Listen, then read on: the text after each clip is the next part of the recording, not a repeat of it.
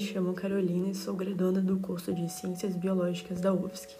Neste podcast eu vou abordar o tema folha como requisito da disciplina de anatomia vegetal. As folhas são um órgão vegetativo originado no ápice caulinar através de divisões periclinais que formarão projeções chamadas de primórdios foliares e daí desenvolve a folha. As folhas elas possuem um crescimento limitado e existem pou poucos casos em que esse crescimento pode ser indeterminado, que é o caso de, de uma planta com o nome popular de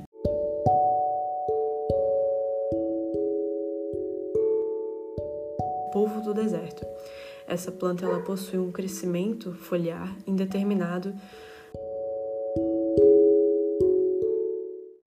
Falando sobre a anatomia da, das folhas, as folhas são expansões caulinares e o limbo foliar possui um, um, formato laminar, sendo a face inferior da folha chamada de abaxial e a parte superior chamada adaxial. O sistema vascular da folha está distribuído paralelamente à superfície da lâmina.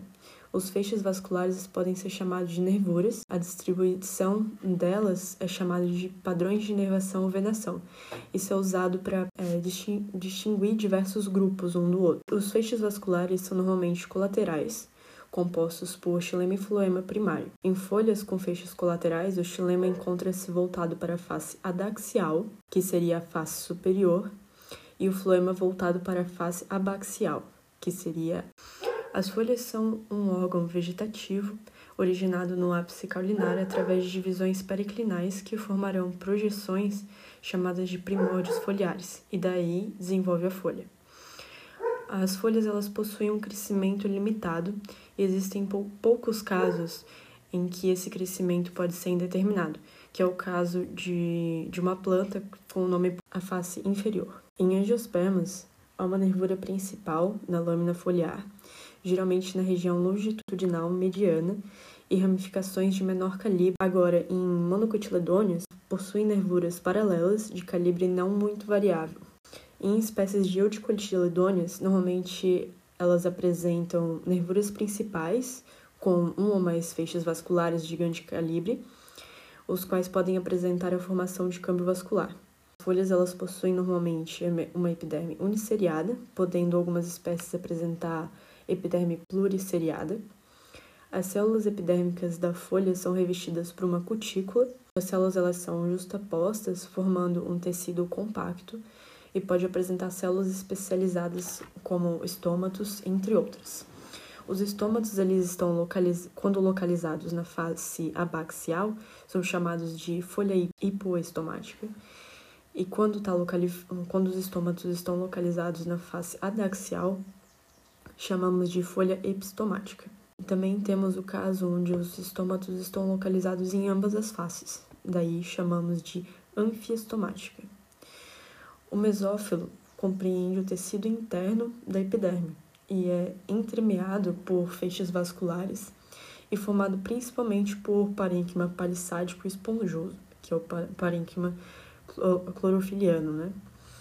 Podemos classificar as folhas em dorso ventral, ou bifacial ou isolateral ou isobilateral.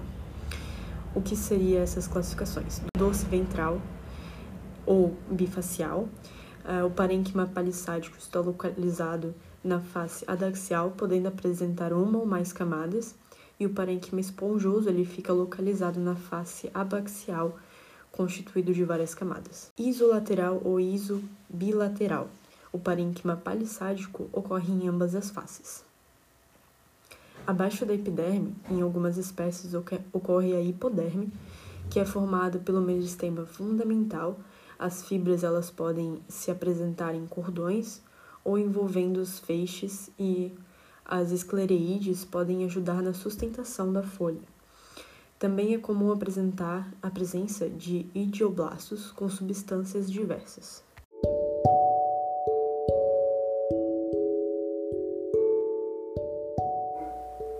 E com isso eu finalizo o podcast sobre a anatomia foliar. Muito obrigada e até a próxima.